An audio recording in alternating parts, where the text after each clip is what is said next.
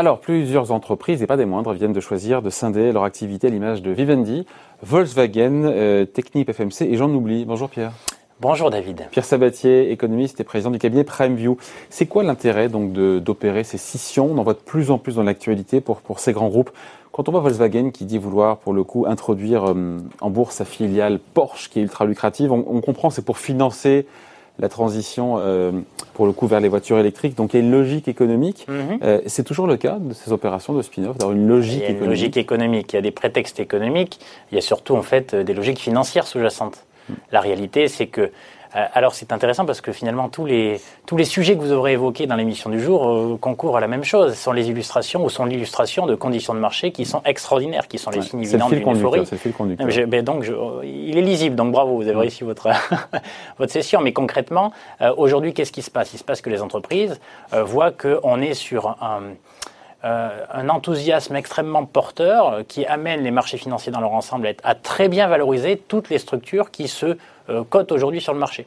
Et donc euh, la réalité, c'est que cet enthousiasme-là ressemble, mm, voilà, plus ou moins, on va dire, à l'environnement dans lequel nous vivions à la fin des années 90, et font que les niveaux de valorisation sont très élevés. Or, qu'est-ce que vous faites quand vous êtes un grand conglomérat et que vous avez des activités qui existent hein, Et donc certaines sont un très grand porteuses. conglomérat, c'est un groupe diversifié qui un groupe diversifié, évidemment évidemment. Et donc, qu'est-ce que vous faites? Vous avez euh, une activité qui est très rentable, qui fonctionne bien, qui génère des profits. Et ben, qu'est-ce que vous allez faire? Ben, Vous allez simplement la découper, la mettre en fait sur le marché pour simplement qu'elle puisse bénéficier de cet effet de mode, qui font que on sait que cette activité qui affiche des résultats qui sont positifs sera mieux valorisée si exactement, elle est toute seule. Exactement, et qui est d'une certaine manière aussi euh, euh, toutes les entreprises, en fait, qui, tous les spin-offs qui sont faits sont dans la mode, sont, entre guillemets, euh, des sujets ou des thématiques que les mmh. investisseurs aujourd'hui euh, apprécient et donc qui vont être très très bien valorisés. Et qu'est-ce qui se passe? Eh ben, Tout simplement, là, il y a un intérêt clairement financier. C'est-à-dire qu'au lieu d'être valorisé 20 fois les bénéfices, par exemple, vous allez être valorisé 25 ou 30 fois les bénéfices. Là, on parle de la fille quand elle va. De la fille, évidemment, de la fille qui peut se retrouver. Mais comme la mère est actionnaire de la fille?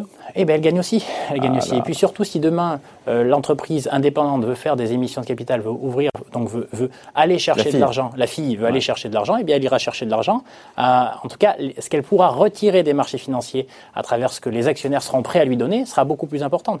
c'est ça en fait la notion de valorisation. Si vous êtes valorisé 30 années de bénéfices au lieu de 20, eh bien ça veut dire quand vous faites une émission de capital, quand vous allez faire appel, vous allez demander aux investisseurs de vous donner de l'argent, ils vont vous donner de l'argent sur la base d'un multiple de 30 années de bénéfices eh et pas de 20 années de bénéfices. Et donc concrètement pour l'entreprise, là, il y a là il y a les moyens de financer des investissements. Je reviens à ce qu'il y a dans l'actualité, euh, Pierre. Quand on voit Technip, FMC, qui introduit en bourse sa filiale énergie, Universal, il y a quelques jours, mm, mm. qui a explosé en bourse, qui a pris quasiment 20% en disant vouloir euh, faire cette scission, cette, ce spin-off avec Universal Music. Mm. Là encore, donc logique financière. Il n'y a, pas de, il y a pas de logique économique. Non, c'est une logique financière. Mais après, on, trouvera toujours. On dira. Alors, on habillera ça avec. On euh, habillera dans le sens où qu'est-ce qu'on va dire? On va dire, bah, d'une certaine manière, le conglomérat, c'est plein d'activités différentes. Où est il y a une décote. On dit parfois qu'il y a une décote sur les holdings, sur les conglomérats. Donc euh, oui, 15 à 20 mais là aussi, ça va dépendre des moments. mais ce que je veux dire, c'est que par là, c'est que souvent l'excuse ou le prétexte, c'est quoi? C'est de dire que, in fine, quand on fait plein d'activités différentes, ça empire la gouvernance, ça rend la gouvernance un peu moins lisible. Oui, mais et d'une certaine manière, la qualité de la gouvernance de la fille est, moindre. C'est donc le prétexte. On n'est plus, on est plus diversifié, donc c'est bien d'avoir certaines activités qui sont plus ou moins porteuses quand d'autres euh, sont à la peine. Ben voilà, d'où la notion de prétexte. En gros, ça dépend de la manière. En gros, si vous voulez vendre votre produit, mais évidemment, si vous voulez vendre votre produit, il faut être attractif. Vous allez trouver les arguments qui sont des arguments entendables. Mais effectivement, on peut trouver des arguments contraires, à savoir que la première manière de gérer le risque pour une entreprise, c'est justement la diversification de ses activités. Et donc, mais bon, c'est un, un, sempiternel recommencement. On va vers la consolidation, puis ensuite l'éclatement, et c'est les conditions financières qui font que on a plus les entreprises et les actionnaires ont plutôt intérêt d'aller euh, d'un côté. Pourquoi ça plaît justement aux investisseurs les spin-offs? Et parce que parce qu'on voit l'intérêt de la maison mère qui fait ça. Mais, parce que vous arrivez. Déjà, un, le spin-off, souvent, c'est l'activité la plus rentable ou pas très loin du ah, C'est intéressant ça. On isole donc de l'entité du groupe hmm. celle qui a un rythme de croissance qui est plus important que le reste du groupe celle pour qui mieux se vend la valoriser. Celle qui se vend le plus cher. Mon ami, donc évidemment, évidemment, vous pas le allez. Canard boiteux, hein. eh ben non, ben non, pardon. Et donc évidemment, on met pas le canard boiteux. Donc là, vous isolez cela. Premièrement, deuxièmement, n'oublions pas que les conditions de marché, c'est quoi? C'est une tonne d'argent à investir alimenté, donc ça a été évoqué euh, très brillamment euh, précédemment, par notamment des banques centrales qui injectent dans tous les sens. Donc vous avez une tonne d'argent à investir et rien à acheter. C'est ça le mmh. sujet. rien à acheter. Donc là, vous êtes quoi là, ça fait des trucs à acheter. ben voilà, vous mettez un peu plus d'offres. Il y a une énorme demande pour investir. Vous mettez un peu plus d'offres sur le marché, sur en plus des choses qui sont en gros, euh, bankable, à savoir qui sont euh, tendances et qui assurent de la profitabilité dans une économie qui est plutôt incertaine. Donc forcément, vous avez coché toutes les cases et vous valorisez cela à des niveaux qui sont extraordinaires. Donc d'un point de vue actionnariat, évidemment, c'est un bon calcul. Il faut simplement se poser la question de notre capacité ou de la capacité pour ceux qui vont euh, acheter ces titres valorisés à ces niveaux de valorisation-là, si dans le temps, ces entreprises toutes seules, indépendantes, donc moins diversifiées, auront la capacité à toujours garder le cap de la profitabilité, quel que soit l'environnement de marché, quel que soit l'environnement économique. Et c'est ça, en fait, la vraie question fondamentale. C'est qu'à un moment donné, les choses, il, va falloir là aussi valoriser le risque. Aujourd'hui, en fait, les niveaux de valorisation font qu'on ne valorise pas le risque. Donc, en tout cas, on ne valorise pas le risque et du coup, on s'autorise à aller vers des multiples, encore une fois, 30 années de bénéfices, 40 années de bénéfices, vous vous rendez compte? Hmm. Ça fait loin, hein Vous serez à la retraite d'ici là. Oui, tous, euh, et en bonne santé. Mais sur le plan boursier, on voit que c'est comme euh, ces ex-filiales font ah, mieux leur maison mère, euh, selon l'indice Bloomberg, hmm. deux fois mieux. Donc c'est une bonne affaire pour les investisseurs. À partir du moment, quand même, vous avez compris que la plupart du temps, ce qu'on isole, ce sont, ce sont les, les, entreprises qui sont déjà profitables, hein, qui sont bankable. Il est évident que après, une fois qu'elles sont indépendantes et que elles n'ont pas vécu d'accident, eh bien elles continuent leur parcours et qu'elles, et qu'elles, il y a toujours une prime à la nouveauté aussi dans des marchés qui sont un peu en surchauffe, un peu euphorique. Ouais, sauf que le spin-off, la scission, ça n'a rien de nouveau. Hein. Oui, mais, comme, mais, euh, mais, on pouvait pas avant. Si, c'est nouveau dans le sens où, euh, attention, c'est pas l'entreprise qui est nouvelle, c'est pas l'activité qui est nouvelle, mais ce que vous pouvez acheter, vous pouviez pas l'acheter avant. Donc c'est une nouveauté sur le marché financier. Le principe de la scission du spin-off, ça existait il y a 10 ans, 20 ans, 50 ans. Bien sûr, c'est comme, c'est pour ça que je vous dis que c'est vraiment, ça traduit vraiment l'environnement de marché, euh, la psychologie en fait des investisseurs aujourd'hui. Beaucoup d'argent, rien à acheter, voilà. Donc on vous, on vous donne l'opportunité d'acheter quelque chose qui en plus présente bien, et ben vous y allez.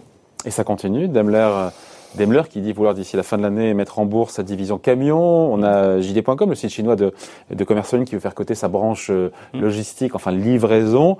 Voilà, tout ça arrive alors que les marchés actions sont bien orientés. C'est pas le fruit du hasard. Alors ce qui va être intéressant, c'est que lorsqu'on va enlever les béquilles, savez, les béquilles, le soutien, soutien monétaire, soutien budgétaire, en gros, il n'y a plus de faillite. Là, aussi, ça a été très bien dit jusqu'à maintenant. Euh, attention, lorsqu'on isole, euh, lorsqu'on enlèvera les béquilles, il est tout à fait possible.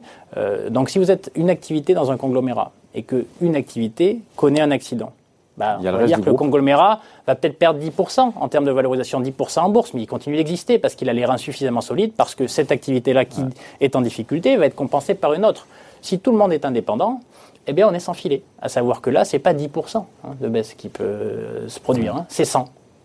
C'est-à-dire tout perdre. C'est-à-dire qu'une boîte toute seule, si son activité, à un moment donné, elle connaît un accident et qu'elle n'a pas la capacité, en fait, à, faire face à euh, cet accident-là, elle peut mourir.